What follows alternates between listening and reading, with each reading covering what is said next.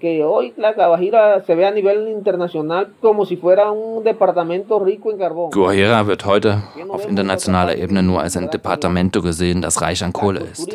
Aber warum sehen wir nicht diesen anderen Reichtum, den Reichtum an Kultur und Spiritualität, die uns am Leben erhält, den Reichtum an Flora und Fauna?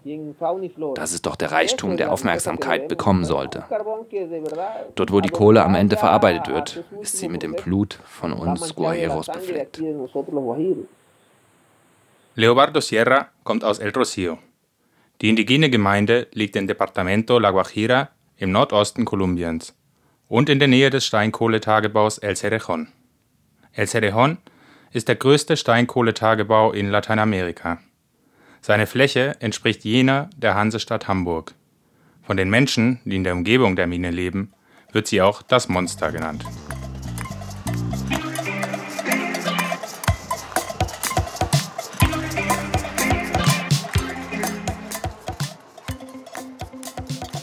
Bevor wir gleich mehr von der Gemeinde El Rocío und El Cerrejón erzählen, möchten wir euch erstmal herzlich willkommen heißen zu einer neuen Folge von Ohren auf Lateinamerika, ein Podcast über Hintergründe in Politik, Zivilgesellschaft und politischem Aktivismus in der Region. Für diejenigen, die uns noch nicht kennen, Ohren auf Lateinamerika ist ein Projekt des Forschungs- und Dokumentationszentrums Chile Lateinamerika, kurz FDCL. Unterstützt wird es unter anderem von RedakteurInnen der Lateinamerika-Nachrichten. In dieser Folge schauen wir gemeinsam mit Lobardo Sierra und anderen GesprächspartnerInnen nach Kolumbien, genauer in die Guajira. Wir, das sind Lucian Busch, Frederik Schnatterer und Tininiska Zanger Montoya. Tininiska war im März vor Ort in der Guajira.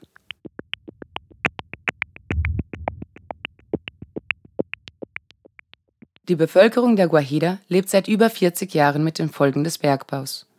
Viel wurde bereits über die Menschenrechtsverletzungen und die Umweltschäden im Zusammenhang mit dem Steinkohleabbau in Kolumbien berichtet.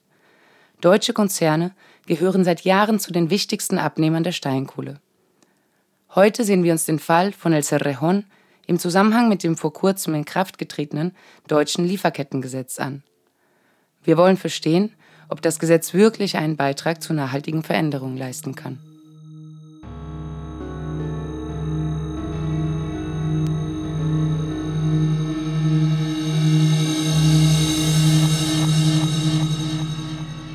Zurück nach El Rocío. Am Eingang zur Gemeinde der indigenen Wayuu ist ein großes Wandgemälde zu sehen. Darauf ist zu lesen: Widerstand im Territorium sehen. Darunter steht: Bergbau bedeutet Elend. Im Gegensatz zu vielen anderen Dörfern der Region gibt es in El Rocío noch Wasser. Das macht sich in der Natur bemerkbar. Viele Vögel sind zu hören, am Bachufer sonnt sich eine Schlange auf einem Stein, große Schmetterlinge schwirren durch die Luft. Doch die noch einigermaßen intakte Natur ist in Gefahr. El Cerejón sucht nach immer neuen Möglichkeiten, Steinkohle abzubauen. Die indigene Wayuu-Gemeinde El Rocío gibt es bereits seit zehn Generationen. Leobardo Sierra, die traditionelle Autorität des Dorfes, ist 47 Jahre alt und hier geboren. Zusammen mit 30 anderen Familien lebt er nur wenige Meter vom Bach Bruno entfernt. Obwohl der Bruno auf der Höhe von El Rocío noch intakt ist, sind die Auswirkungen des Tagebaus auch in der Gemeinde spürbar. Das war früher anders, erzählt Leobardo. Bueno, uh, la vida antes de esta invasión extractivista Bevor der Extraktivismus kam, war es hier wie im Paradies. Wir waren auf niemanden angewiesen, um zu überleben. Wir konnten unsere eigene Nahrung produzieren. Wir lebten auf unsere traditionelle Weise. Es gab Arbeit in der Region. Wir lebten glücklich, wirtschaftlich, kulturell und spirituell gesehen. In dieser Hinsicht waren wir reich teníamos esa riqueza. Früher, das heißt vor der Eröffnung des Steinkohletagebaus El Cerejón im Jahr 1976. La Guajira ist reich an natürlichen Rohstoffen. Neben Kohle, Erdöl und Gas verfügt sie über viel Sonne und Wind. Trotzdem handelt es sich bei der Region um eines der ärmsten Departamentos Kolumbiens. Laut Statistikamt DANE lebten im Jahr 2021 von den rund eine Million EinwohnerInnen 49 Prozent unterhalb der Armutsgrenze. Auch die Kindersterblichkeit, unter anderem infolge von Unterernährung, liegt hier deutlich über dem landesweiten Durchschnitt. Ein Großteil der von Armut Betroffenen gehört zu indigenen Gemeinschaften, die fast die Hälfte der Bevölkerung der Guajira ausmachen. Über 40 Jahre Bergbau haben die sozialen Ungleichheiten in der Region verschärft. La Guajira ist die niederschlagsärmste Region Kolumbiens. Der exzessiv betriebene Bergbau, insbesondere durch El Cerejón, verschlimmert die ohnehin existierende Wasserknappheit. Und die Mine wächst immer weiter. Heute ist sie mit 69.000 Hektar Fläche eine der größten der Welt. Neben dem Bergwerk gehören zu El Cerejón ein Hafen zur Verschiffung sowie eine Eisenbahnlinie zum Transport der Kohle.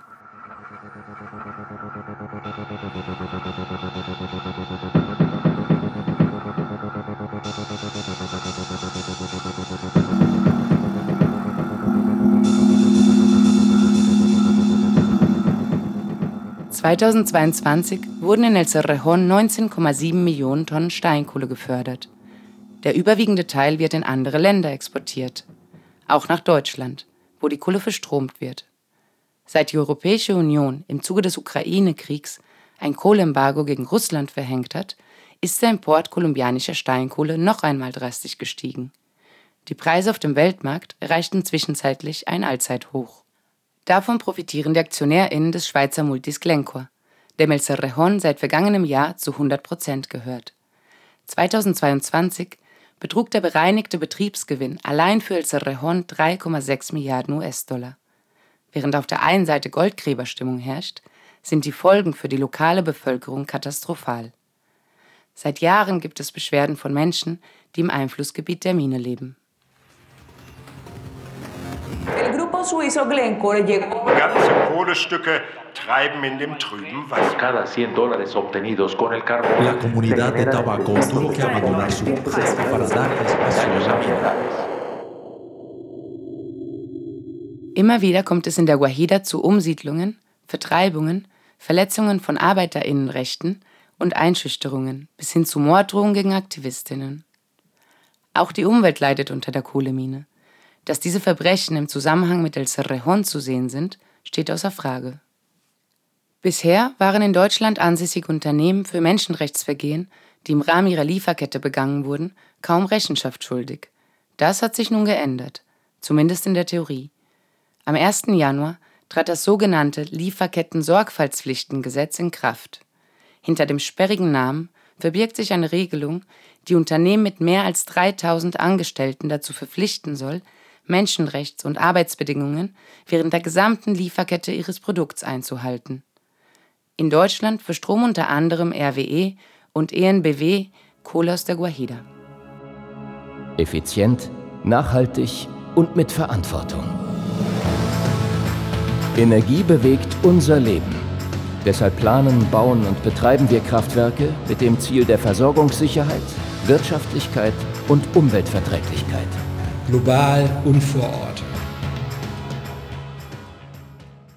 Doch wie wirksam ist das Lieferkettengesetz eigentlich? Die Bundesregierung klopft sich selbst auf die Schulter und feiert das Gesetz als wichtigen Schritt in Richtung Umwelt- und Menschenrechtsgerechtigkeit. Aber ganz so fortschrittlich ist das Gesetz nicht, kritisiert Maren Leifker von der NGO Brot für die Welt.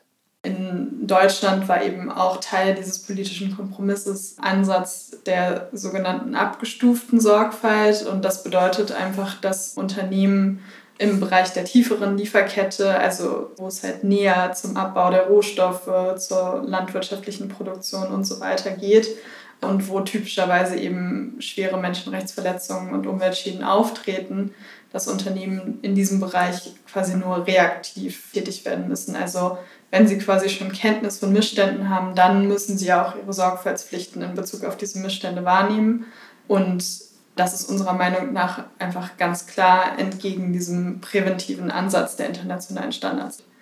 Das Lieferkettengesetz grenzt die sogenannten menschenrechtlichen Risiken in einem Katalog ein. Neben einer ganzen Reihe arbeitsrechtlicher Vergehen werden auch die Zerstörung der Lebensgrundlagen sowie widerrechtliche Zwangsräumungen, Vertreibungen und die Beauftragung von bewaffneten Kräften genannt.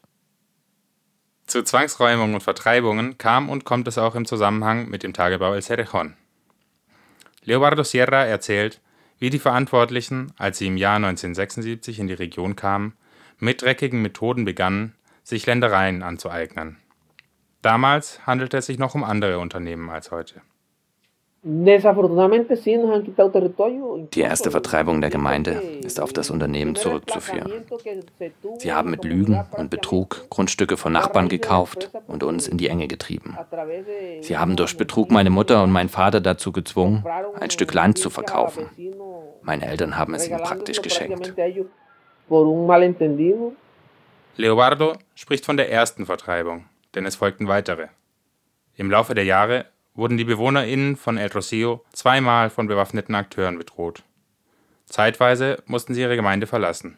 Auch wenn Leobardo ebenso wie sein Bruder Blas wieder in dem Dorf ihrer Vorfahren wohnen und nicht mehr unmittelbar gewaltsamen Vertreibungen ausgesetzt sind, dass sie dort bleiben können, ist keineswegs gesichert.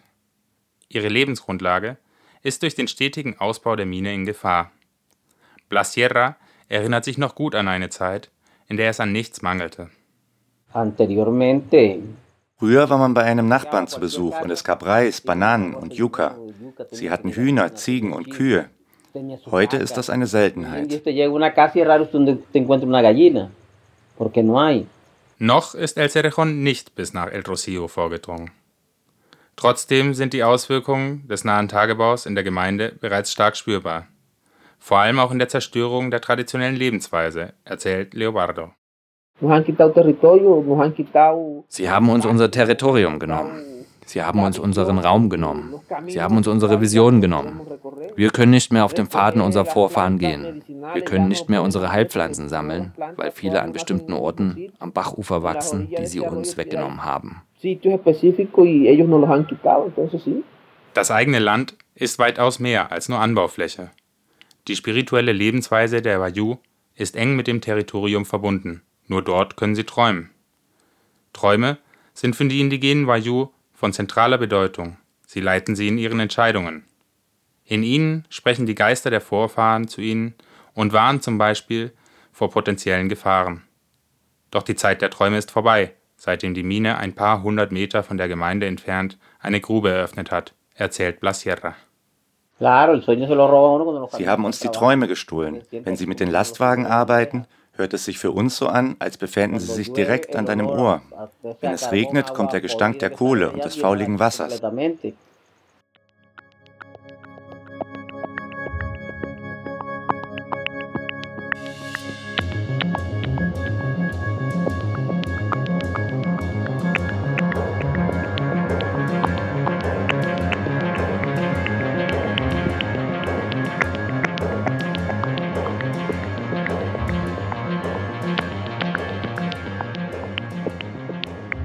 Bereits 14 Gerichtsurteile haben bestätigt, dass Cerrejón und der kolumbianische Staat unter anderem die Rechte auf Leben, Wasser, Gesundheit, vorherige Befragung, Ernährungssicherheit, ethnische Autonomie, kulturelle Integrität und Land verletzt haben. Das schreibt die kolumbianische Menschenrechtsorganisation CINEP in einer Publikation von 2020. Geändert hat sich seitdem trotzdem nur wenig, denn Glencore ist überaus mächtig. Die Gerichtsurteile werden von El Cerrejón bis heute nach eigenen Vorstellungen interpretiert oder einfach ganz ignoriert. Der Konzern stützt sich dabei auf Umweltexpertinnen und Anwältinnen, die auf seiner Gehaltsliste stehen. Laut El Cerrejón würden die Gemeinschaften nur ihre subjektive Wahrnehmung gelten lassen. Das Unternehmen sagt den Leuten, dass man nicht rückwärtsgewandt in einer Kultur leben kann, die verschwunden ist. Wir sollen nicht an Dinge glauben, die man nicht sehen kann. Sie sagen, Träume seien nur Träume und nicht real. Denn wer hat schon mal einen Geist gesehen? Die vom Unternehmen betriebene Stigmatisierung heizt auch Konflikte zwischen den BewohnerInnen von El Rocio mit ArbeiterInnen von El Cerejón an. Die Widerständigen werden zum Feindbild gemacht, die einer vermeintlichen Entwicklung im Wege stünden und diese auch anderen verwerten. In einer Presseerklärung die El Cerejón letztes Jahr als Reaktion auf Proteste im September veröffentlichte, heißt es, die illegalen Blockaden betreffen uns alle. Sie schaden dem Ruf von Cerrejón und Kolumbien als internationalem Kohlelieferanten und gefährden die Beziehung zu internationalen Kunden. Sie schaden der Guajira und dem ganzen Land, weil die Steuern und Lizenzgebühren infolge des Rückgangs der Produktion und der Exporte geringer ausfallen. Sie schaden den Gemeinden, weil wegen der wirtschaftlichen Verluste weniger Geld für soziale Investitionen da ist. Und Sie schaden den Arbeitern und ihren Familien, weil sie die Arbeitsplätze gefährden. Der Bergbau zerstört so nach und nach das soziale Gefüge der Gemeinden und führt zu Feindschaften, auch innerhalb von Familien und zwischen Nachbarinnen. Hinzu kommen Drohungen gegen Personen, die, wie Blas und Leobardo, gegen den Bergbau in der Region protestieren. Wir wurden bedroht, wir wurden eingesperrt, wir wurden von der Lokalregierung und von Unternehmen schikaniert. Wir wurden sogar dreimal vertrieben. Von der Guerilla, von Paramilitärs und von der Armee. Auch das Unternehmen hat uns bedroht. Es ist nicht immer klar, von wem die Bedrohungen ausgehen. Fest steht, sie finden im Kontext des Widerstands gegen El Cerrejón statt. Die AktivistInnen sind sich sicher, es ist kein Zufall, dass die Bedrohungslage jedes Mal nach einer Protestaktion oder einem für sie günstigen Gerichtsurteil steigt. Trotz der seit Jahren anhaltenden Bedrohungen kämpfen Menschen wie Blas und Leobardo weiter gegen den Konzern. Sollte ich ermordet werden, werden mein Sohn und mein Enkel weitermachen. Ich habe das Gefühl, dass die Leute nach und nach aufwachen und merken, dass das, was wir hier haben, gut ist. Warum sollten wir tatenlos zusehen, wie wir das alles verlieren? Wir haben Wasser und Wasser bedeutet Leben.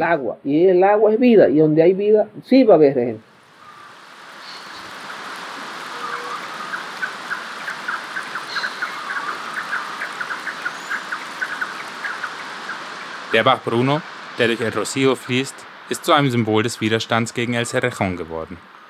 Er ist ein Zulauf des Rio Rancheria, dem wichtigsten Wasserlauf der Guajira. Im Jahr 2016 leitete El Cerrejón den Bruno auf einer Länge von 3,6 Kilometern um. Dadurch wurden mehrere Gemeinden vom Wasser abgeschnitten. Die Kohle unter dem Flussbett ist von besonders hoher Qualität und El Cerrejón beabsichtigt, diese abzubauen. Dagegen reichten drei Wayuu-Gemeinden eine Grundrechtsklage ein. Sie kämpfen dafür, dass der Fluss in den ursprünglichen Lauf zurückkehren kann und der Minenabschnitt nicht erweitert wird. Ein Urteil des Verfassungsgerichts gab 2017 den KlägerInnen Recht und stoppte die Bauarbeiten. Die RichterInnen ordneten die Durchführung von Studien zur Umweltverträglichkeit sowie Mitsprachemöglichkeiten für die betroffenen Gemeinden an. Seitdem liegt der Prozess auf Eis. Die AktivistInnen aus El Rocío geben aber trotzdem nicht auf. Wir widerstehen, indem wir den Menschen hier sagen, dass wir nicht gegen Entwicklung sind. Wir wollen aber eine Entwicklung, die wirklich gut für uns ist. Wir widerstehen nicht aus einer Laune heraus, sondern weil es notwendig ist. Blasierra ergänzt, Warum? Weil wir hier ein millionenschweres Unternehmen sehen, das so reich ist, während die Bevölkerung immer ärmer wird und mehr ungestillte Bedürfnisse hat. Und je ärmer wir werden, desto reicher werden sie.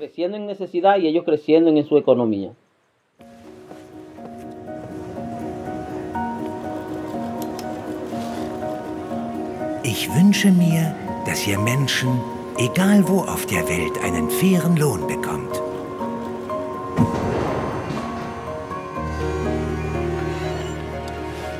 Und dass eure Sicherheit bei der Arbeit überall an erster Stelle steht. Ich wünsche mir, dass eure Kinder spielen können, statt in einer Fabrik zu arbeiten. Und dass die Umwelt unbeschadet von euren Produktionen bleibt.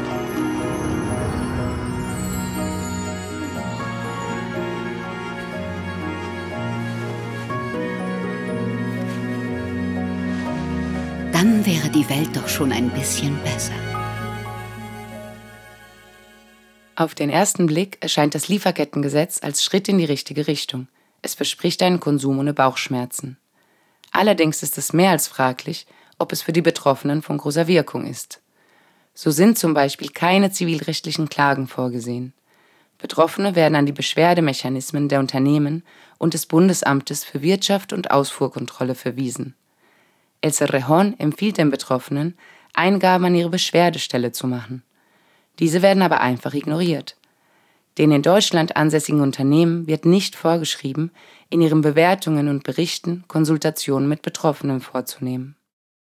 Die Realität gestaltet sich oft komplexer als vom Gesetzgeber vorgesehen. Es ist beispielsweise oft schwierig nachzuweisen, dass eine bewaffnete Gruppe, die für Vertreibung und Bedrohung verantwortlich ist, von einem Unternehmen beauftragt wurde. Manchmal gerät sogar die Frage, wer von der Tätigkeit eines Unternehmens betroffen ist, zu einer Streitfrage. So in etwa im Fall von der Gemeinde Manantialito.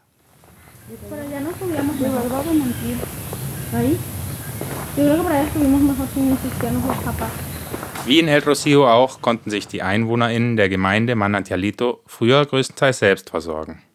Das Dorf liegt am Fuße der Serranía del Perijá und wurde vor rund 140 Jahren von afrokolumbianischen KleinbäuerInnen gegründet.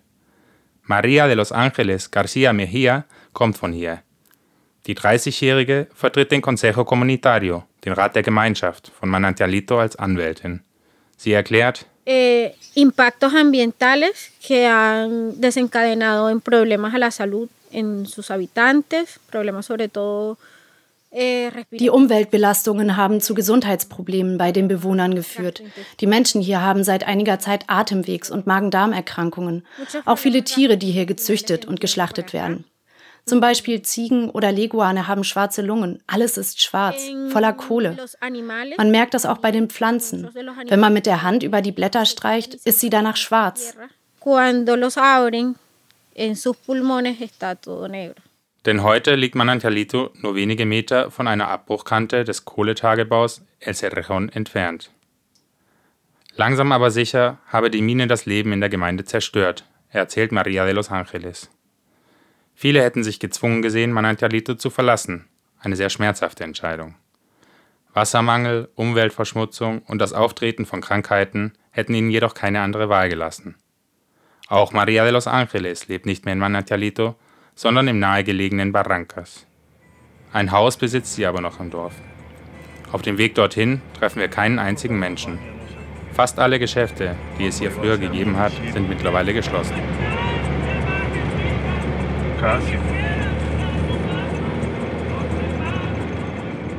El Cerrejón fördert Steinkohle aus einer Grube ganz in der Nähe des Dorfes. Trotz der weitreichenden Folgen für die BewohnerInnen erkennt der Konzern nicht an, dass Manantialito im direkten Einflussgebiet der Mine liegt. Das hat zur Folge, dass Maria de los Ángeles und ihren NachbarInnen keinerlei Mitspracherechte zugestanden werden. Wie das kolumbianische Verfassungsgericht im Jahr 2016 entschieden hat, müsste El Cerrejón die Bevölkerung in der Nähe der Mine eigentlich über die Durchführung seiner Projekte befragen. Solche sogenannten Consultas Previas, vorherige Befragungen, stellen ein wichtiges Werkzeug für betroffene Gemeinden im Kampf um den Erhalt ihrer Lebensgrundlagen dar. Um El Cerrejón dazu zu bewegen, seine Verantwortung anzuerkennen, gingen die BewohnerInnen im vergangenen Jahr auf die Straßen. Anfang September blockierten sie für neun Tage den südlichen Zugang zum Tagebau. Y allí exigíamos pues que se nos tuviera uns ging es darum, in den Projekten der sozialen Verantwortung der Unternehmen berücksichtigt zu werden. Außerdem wollen wir vorher befragt werden. Wir spüren die Auswirkungen des Bergbaus schon seit vielen Jahren. Trotzdem werden wir nicht entschädigt. Die Verantwortlichen wissen, dass unsere Gemeinde den Bergbau nicht befürwortet dass wir kein Geld, sondern die Wiederherstellung der Natur fordern. Deshalb sagen sie, nein, ihr seid nicht im Einflussbereich. Als Folge der Blockaden willigte El Cerrejón ein, einen Verhandlungstisch mit den Gemeinden zu eröffnen. An dem nahmen die betroffenen Gemeinden, die nationale Umweltbehörde ANLA, das Bergbauministerium, die Ombudsstelle für Menschenrechte und VertreterInnen des Konzerns teil. Eine erste Sitzung fand am 16. Dezember statt jedoch ohne nennenswerte Ergebnisse, beklagt Maria de los Ángeles. Die Nichtbeachtung von Absprachen ist, so zumindest der Anschein, Teil der Firmenstrategie im Umgang mit kritischen Gemeinden. Die fehlende Umsetzung eines Urteils vom Verfassungsgericht im Jahr 2015 erhärtet diesen Verdacht. A nosotros también nos cobija una sentencia, la sentencia T256. Es gibt das Urteil T256 zur Wasserversorgung der Gemeinden. Das Urteil besagt, dass Carbones del Cerejón die Gemeinden, die unter Wasserknappheit leiden, mit Trinkwasser versorgen muss. Bisher ist das nicht umgesetzt. Das war einer der Gründe für den Protest. Wir haben für Wasser gestreikt. Wir haben nichts zu essen. Wir leben unter ziemlich unwürdigen Bedingungen, um es gelinde auszudrücken.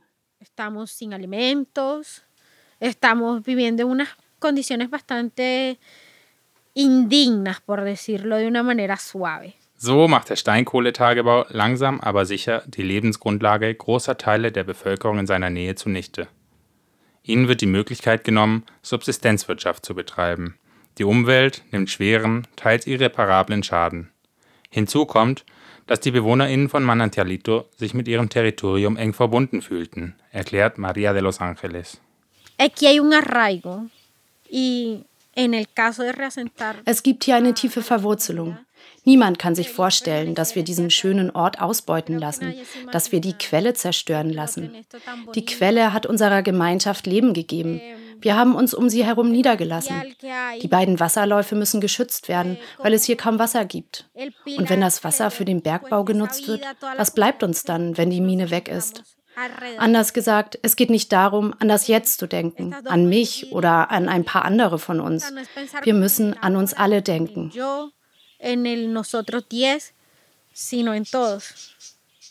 Maria de Los Angeles wird seit dem vergangenen Jahr von Unbekannten bedroht, also seit sie an den Protestaktionen gegen El Cerrejón teilgenommen hat. Seitdem fährt sie nur noch in Begleitung nach Manantialito und nur, wenn ein Auto zur Verfügung steht. Aber auch in Barrancas ist Maria de los Angeles nicht mehr sicher. Anfang des Jahres drangen vermummte Unbekannte in ihre Wohnung ein, verwüsteten ihre Möbel und schlugen sie. Maria zeigt auf ihrem Handy Fotos von der Zerstörung und von den blauen Flecken, die sie danach hatte. Das macht nachvollziehbar, warum sie und die meisten unserer GesprächspartnerInnen sich vor laufendem Mikrofon nicht über bewaffnete Akteure äußern möchten, die nach wie vor in der Region präsent sind. Wie auch in der Gemeinde El Rocío sind AktivistInnen aus Manantialito gezielten Angriffen ausgesetzt. Letztes Jahr drangen Unbekannte in das Haus einer anderen Dorfbewohnerin ein. Y ha creado mucho temor, mucho temor, sobre todo porque Manantialito y Crucetal das hat viel Angst erzeugt, vor allem, weil unsere Gemeinden in der Vergangenheit stark von Gewalt betroffen waren. Es gibt diese Angst vor den bewaffneten Gruppen und wir haben kein Vertrauen in die Armee. Das ist ein weiterer Grund, warum die Menschen sagen, dass das hier kein sicherer Ort zum Leben ist. Eso también es como uno de los causantes de que la gente diga, esto no es un lugar seguro para vivir. Der Fall Manantialito macht deutlich, oft fehlen den betroffenen Gemeinden die Mittel, um gegen ein so mächtiges Unternehmen wie El Cerejón und einen so mächtigen Multi wie Glencore erfolgreich vorzugehen. Das liege auch daran, dass El Cerejón über Einfluss in vielen Gesellschaftsbereichen verfüge, beklagt María de los Ángeles. Cerrejón es una empresa muy, muy grande que ha permeado muchas esferas de la sociedad. Der Konzern finanziert politische Kampagnen auf nationaler, Landes- und kommunaler Ebene. Er schließt Verträge mit Politikern ab und die schulden ihnen dann gefallen und setzen sich dann immer für Cerrejón ein. Mit anderen Worten, Cerrejón ist unantastbar, unantastbar. Hier in Manantialito haben wir diese Mittel nicht. Es gibt eine sehr starke Machtasymmetrie. Cerrejón ist super groß, super reich, mit einem Pool an Anwälten. Und wir haben hier keine Möglichkeit, sie direkt zu konfrontieren. Auch viele Richter hier werden vom Konzern kontrolliert. Los jueces de aquí también están permeados por, esa, por esos tentáculos de Cerrejón. Obwohl der Kampf gefährlich und ermüdend ist und manchmal aussichtslos erscheint, will Maria de los Angeles weiterkämpfen. Dabei hofft sie auch auf Unterstützung aus Deutschland, immerhin eines der wichtigsten Abnehmerländer der Steinkohle aus El Cerejón. Es müsste überprüft werden, dass hier die Menschenrechte respektiert werden, dass die Kohle, die in Deutschland verwendet wird, nicht mit unserem Blut, mit unseren Traditionen, mit unserer Kultur befleckt ist. Weiß man in Deutschland, dass ich von meinem Haus aus die Lastwagen und die Sprengungen sehen kann und dass ich all diese verdreckte Luft einatme? Meine Tiere atmen sie ein und meine Kinder atmen sie ein. Und so wie die Lungen der Ziegen aussehen, so sehen auch meine aus. Weiß man das in Deutschland? Eso lo saben allá en Alemania.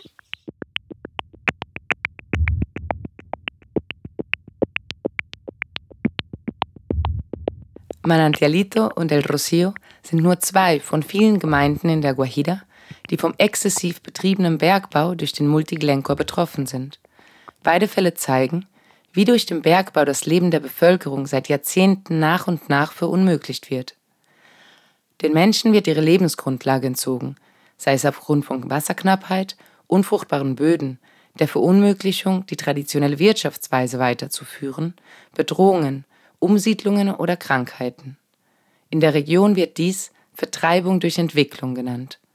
Wenn sich die Menschen wehren, und das tun sie, müssen sie mit Drohungen und Gewalt rechnen. Fest steht, egal von wem sie ausgehen, sind diese Drohungen direkte oder indirekte Folgen des Bergbaus in der Region. Laut den selbstformulierten Kriterien müsste das deutsche Lieferkettengesetz hier greifen. Glaubt man dem Gerede der Bundesregierung von wertegeleiteter Außenpolitik und dem Lieferkettengesetz, müsste uns in Deutschland interessieren, woher die Kohle kommt, dank der wir hier genügend Strom zur Verfügung haben. Auch deutsche Konzerne wie EMBW verstromen Steinkohle aus dem Tagebau El Cerrejón in der Guajira. In der Theorie wäre das Unternehmen für Menschenrechtsverletzungen, die im Zusammenhang mit dem Abbau der Kohle begangen werden, in die Verantwortung zu nehmen. Aber, erklärt Maren Leifka vom Brot für die Welt, das Problem dabei ist halt immer, dass es sozusagen den Unternehmen natürlich irgendwie die Möglichkeit gibt, zu sagen, ja, haben wir nicht gewusst, war nicht bekannt genug. Ne? Also dass es einfach sozusagen diese Grauzonen schafft, wo man halt nicht genau weiß, ja, bestand jetzt Kenntnis, bestand keine Kenntnis. Ne? Und dass es sozusagen erst auch diesen Aufwand von zivilgesellschaftlichen Organisationen oder eben auch Betroffenen selber braucht, sozusagen die Fälle zu dokumentieren, irgendwie Publikationen zu machen und ähm, das öffentlich zu machen. Geschehen ist bisher noch nichts. Das liegt einerseits daran, dass das Lieferkettengesetz erst am 1. Januar in Kraft getreten ist. Andererseits ist es fraglich, ob sich das in Zukunft ändern wird. Die im Lieferkettengesetz festgeschriebenen Beschwerdemechanismen sind in der Praxis nicht für alle Betroffenen ohne weiteres zugänglich. Vor allem aber sind multinationale Konzerne deutlich mächtiger als eine Kleinbäuerin oder ein indigener Viehhirte aus der Guajira. Den Multis stehen alle Mittel der Welt zur Verfügung, ihr Image reinzuwaschen. Das zeigt auch die Antwort der Bundesregierung auf eine kleine Anfrage von Abgeordneten der Partei Die Linke vom 29. Juni 2022 in dem von klimatisch bedingter Trockenheit, großer Armut, struktureller Unterentwicklung, fehlenden Einkommensalternativen und mangelnder Präsenz staatlicher Strukturen geprägten Departamento La Guajira ist das Bergbauunternehmen El Cerrejón bei weitem größter Arbeitgeber in der Region. Den mit dem Bergbau über lange Zeit einhergehenden erheblichen und noch bestehenden Umweltbelastungen und Gesundheitsproblemen begegnet das Unternehmen nach eigenen Aussagen seit mehreren Jahren zunehmend mit Maßnahmen zur Wiedergutmachung und Verbesserung der Lebensqualität der örtlichen Bevölkerung. Die Berichte der von uns interviewten GesprächspartnerInnen bezeugen indes das Gegenteil.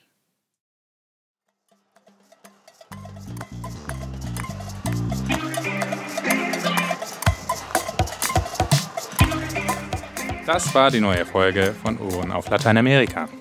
Dieser Podcast ist ein Projekt des Forschungs- und Dokumentationszentrums Chile Lateinamerika, kurz FTCL. Unterstützt wird der Podcast unter anderem von RedakteurInnen der Lateinamerika-Nachrichten. Wir danken unseren InterviewpartnerInnen Maria de los Angeles Garcia Mejia, Leobardo Sierra, Blas Sierra und Maren Leifka für ihre wertvolle Unterstützung. Außerdem möchten wir uns bei den SprecherInnen Steffi Wassermann, Jan Stehle und Robert Sass bedanken. Moderiert haben heute Frederik Schnatterer und Tinniska Zangermund-Doja. Zuständig für die Technik war Lucian Busch.